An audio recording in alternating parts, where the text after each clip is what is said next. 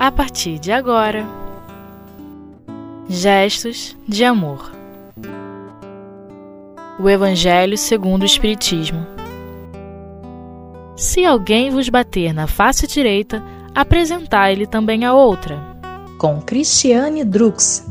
Olá, meus amigos, eu sou Cristiane Drux e com muito prazer a gente está gravando aqui esse estudo para o Espiritismo.net e nós vamos hoje nos debruçar sobre o capítulo 12 do Evangelho segundo o Espiritismo, Amai os vossos inimigos, e nos compete aqui analisar o item 7 e 8 desse capítulo 12, Amai os vossos inimigos, do Evangelho segundo o Espiritismo. E o item 7 nos traz a seguinte informação: Se alguém vos bater na face direita, apresentai-lhe também a outra. É uma sugestão, no mínimo, estranha, né? Se nos prendermos aos códigos do mundo material. Mas o Evangelho, segundo o Espiritismo, como nos oferta toda uma boa nova, todo um novo código moral, nós vamos tentar fazer os desdobramentos dessas ideias apresentadas por Jesus e interpretadas por Allan Kardec, que é o codificador da doutrina espírita. Então, o item 7 continua assim: Aprendestes que foi dito olho por olho e dente por dente. Eu, porém, vos digo que não resistais ao mal que vos queiram fazer.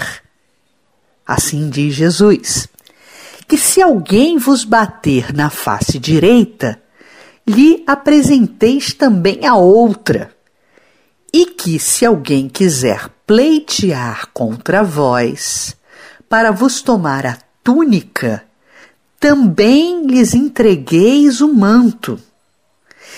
Que se alguém vos obrigar a caminhar mil passos com ele, caminheis mais dois mil.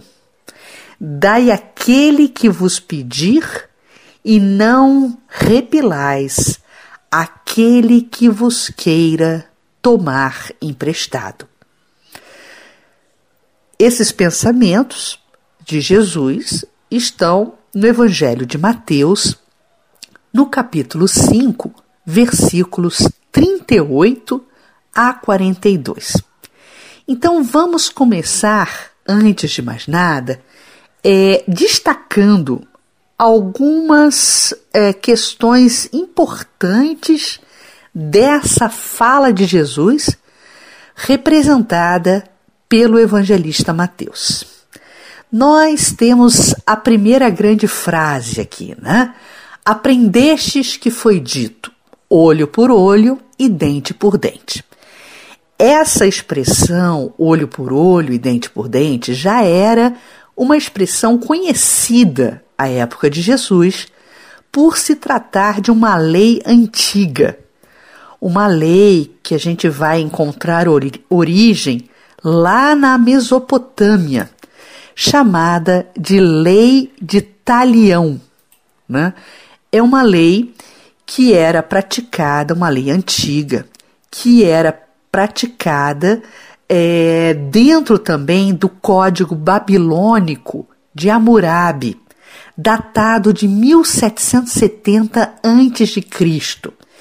É, essa lei visava um princípio de equivalência para que o processo de vingança daquela, daquela pessoa que foi ofendida é, não é, no seu revide não revidasse de uma forma mais intensa do que a ofensa ou do que a atitude praticada contra ele, vítima. Né? Então, essa é, pena de talião ela prevê uma certa reciprocidade, digamos assim, olho por olho, dente por dente, né? É, essas leis antigas, elas existiam exatamente para poder ajustar um pouco o comportamento das sociedades daquela época, que eram sociedades primitivas, onde o comportamento humano era sempre muito é, exacerbado, né? Era sempre muito brutal. Então a gente vai verificando que com a evolução é, da própria história e com a evolução das, das, pró da própria das próprias sociedades, o homem ele vai se aprimorando. Então, esse olho por olho, dente por dente, era uma lei conhecida como lei de Talião, é, que previa uma certa um ajuste, uma certa reciprocidade na questão aí da justiça. Então, o item 7 começa nos apresentando essa lei, né? E Jesus nos traz, segundo o Evangelho de Mateus, uma nova proposta. Porque ele complementa, ele diz o seguinte: Eu, porém, vos digo que não resistais ao mal que vos queiram fazer. Ou seja, que nós não devemos revidar aquilo que recebemos de malefício. Né? Jesus até chega a exemplificar essa postura é, pacificadora proposta por ele, né? Que se alguém vos bater na face direita, lhes apresenteis também a outra. E que se alguém quiser pleitear contra vós, para vos tomar a túnica, também lhes entregueis o manto. Ou seja, entregue além daquilo que está sendo pedido. Né? Então, são códigos é, inovadores né, que a Boa Nova trazia. Dai aquele que vos pedir e não repilais aquele que vos queira tomar emprestado. São códigos completamente diferenciados. Nós vamos é, interpretar né, essas propostas de Jesus a partir do item 8, onde Kardec fará, como ele sempre faz, comentários acerca dessas passagens evangélicas. É muito importante que nós saibamos né, é, entender a estrutura é, pensada por Kardec para o Evangelho segundo o Espiritismo.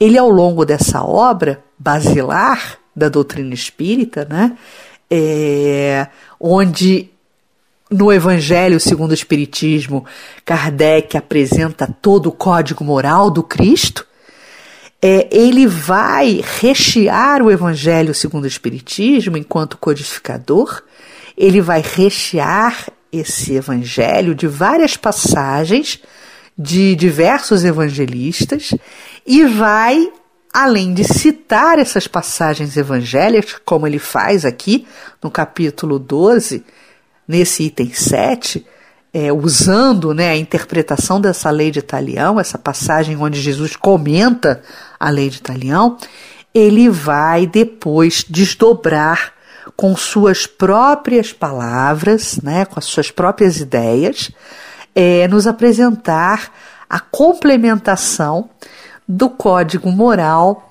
a que fazia referência Jesus. Nós vamos é, partir após o nosso intervalo para a interpretação e para o desdobramento que Kardec dará a esse item 7 a partir do item 8, quando receberemos os comentários de Kardec. Então, a gente faz agora um breve intervalo e voltamos já já.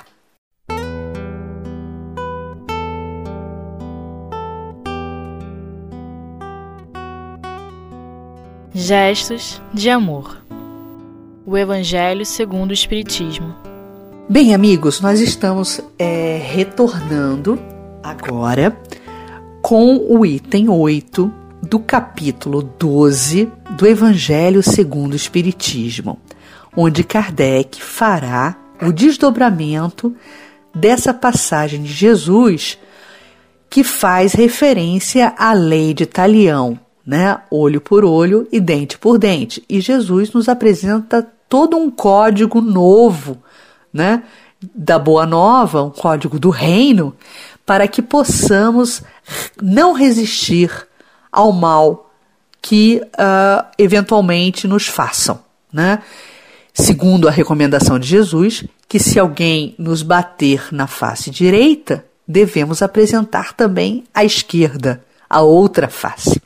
Então, no item 8, Kardec é, inicia a sua reflexão nos dizendo o seguinte: os preconceitos do mundo sobre o que se convencionou chamar ponto de honra produzem essa suscetibilidade sombria, nascida do orgulho e da exaltação da personalidade que leva o homem a retribuir uma injúria com outra injúria, uma ofensa com outra, o que é tido como justiça por aquele cujo senso moral não se acha acima do nível das paixões terrenas. Essa primeira frase de Kardec já é magistral porque ele nos apresenta um contraponto. Ele nos é, convence com a sua argumentação lógica e inteligente que o chamado ponto de honra ele só existe dentro dessas condições do revide porque o homem ainda caminha atrelado a vícios como o orgulho e a vaidade. Porque nós só sentimos a necessidade do revide, de rebater algo pernicioso que nos é feito, com um pagamento na mesma moeda, porque ainda trazemos conosco o vício do orgulho e da vaidade.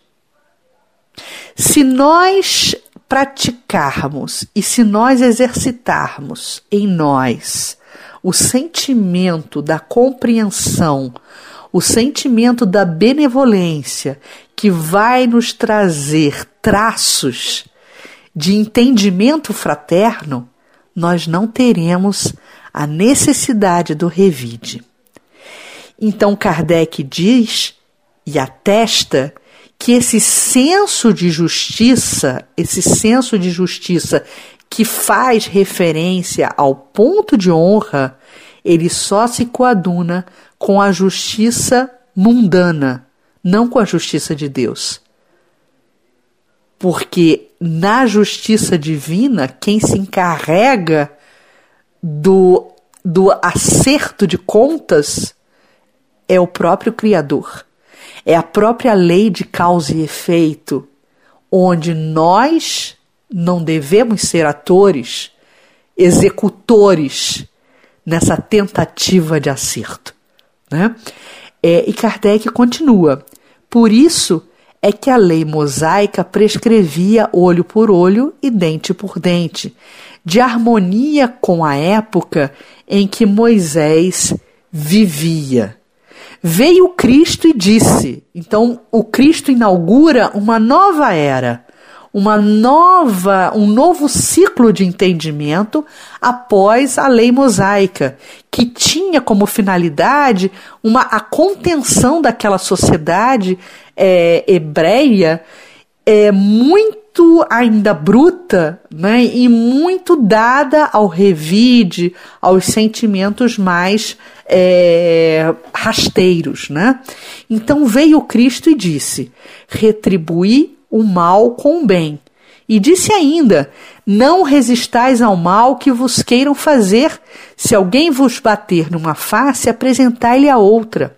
Ao orgulhoso, este ensino parecerá uma covardia, porquanto ele não compreende que haja mais coragem em suportar um insulto do que em se tomar uma vingança e não compreende porque sua visão não pode ultrapassar o presente.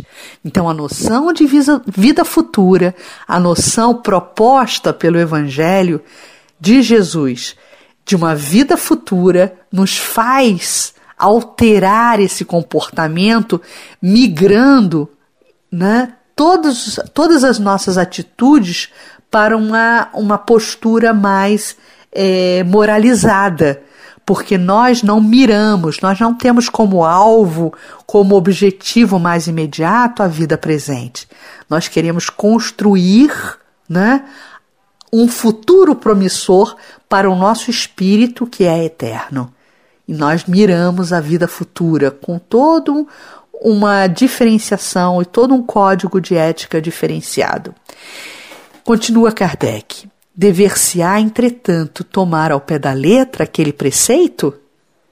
Ele indaga. Tampouco quanto o outro, que manda se arranque o olho quando for causa de escândalo. Levado o ensino às suas últimas consequências, importaria ele em condenar toda a repressão, mesmo legal, e deixar livre o campo aos maus, isentando-os de todo e qualquer motivo de temor. Se se lhes não pudesse um freio, pusesse, aliás, se se não lhes pusesse um freio às agressões, bem depressa todos os bons seriam suas vítimas.